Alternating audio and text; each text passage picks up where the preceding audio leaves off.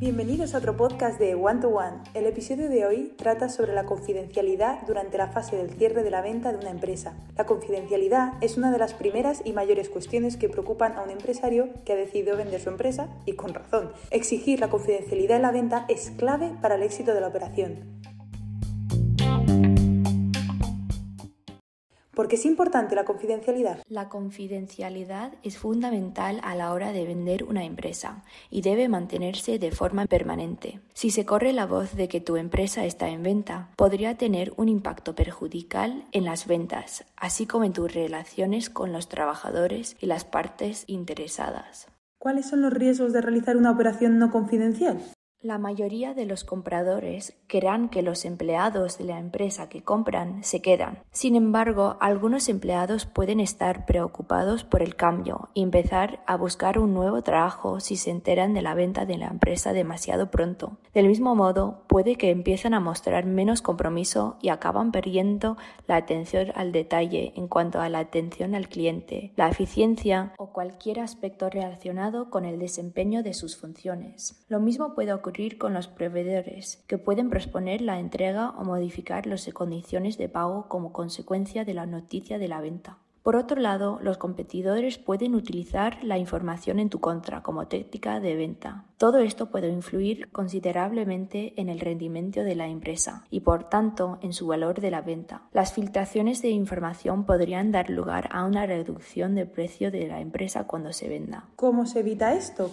Para evitar esto, todos los posibles compradores deben firmar un acuerdo de no divulgación, NDA, antes de que se faciliten el nombre y la ubicación de la empresa, o una copia del cuaderno de venta que contiene información sobre las actividades y las finanzas de la empresa. Algunas personas cuestionan aplicación de la NDA, pero es una cortesía que generalmente excluye a cualquiera de lo que no sea verdadero comprador. La reticencia de un posible comprador a firmar le proporcionará información importante sobre la persona que está al otro lado de la mesa de negociación. ¿Cómo sé qué información debo revelar? Como todo en la vida, durante el proceso de venta de una empresa, lograr un equilibrio en la gestión de la confidencialidad es también la clave del éxito. Hay que ver lo que se puede obtener en función del grado de la confidencialidad con el que gestionamos la venta.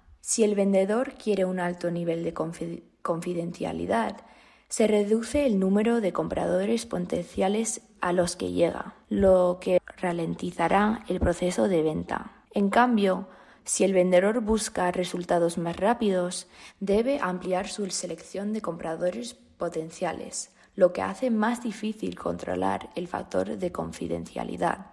¿Existe la posibilidad de ser demasiado confidencial?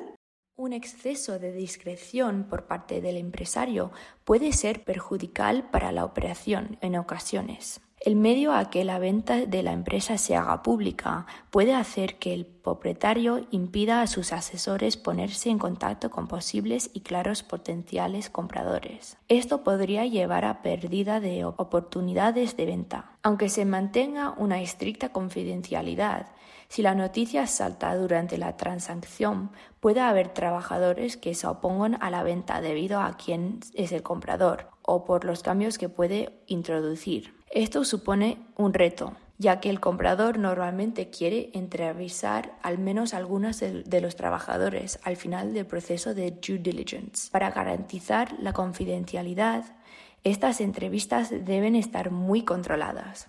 Entonces, ¿cuándo hay que informar a los interesados? Dado que mantener el secreto de la venta durante la due diligence es prácticamente imposible, lo mejor es tener un plan de contingencia para informar inmediatamente a los empleados, clientes y proveedores en caso de que se filtre la noticia de la venta. Una forma de afrontar la eventualidad de la entrevista es explicar que el comprador quiere reunirse con los empleados para reconocer y recompensar al rendimiento. Si no ha establecido una estrategia de incentivos para retener a los objetivos y trabajadores clave, es posible que el nuevo propietario quiera pagar primas para mejorar la retención del personal durante la transición. Antes de terminar, ¿algún último consejo?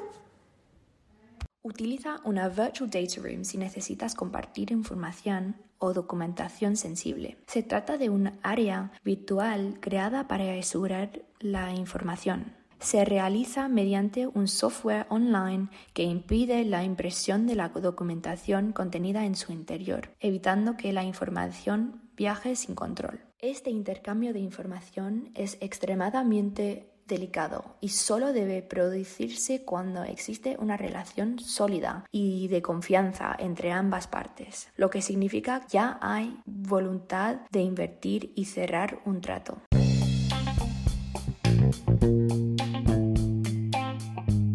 Bienvenidos a otro podcast de One to One. El episodio de hoy trata sobre la confidencialidad durante la fase del cierre de la venta de una empresa. La confidencialidad es una de las primeras y mayores cuestiones que preocupan a un empresario que ha decidido vender su empresa y con razón. Exigir la confidencialidad en la venta es clave para el éxito de la operación.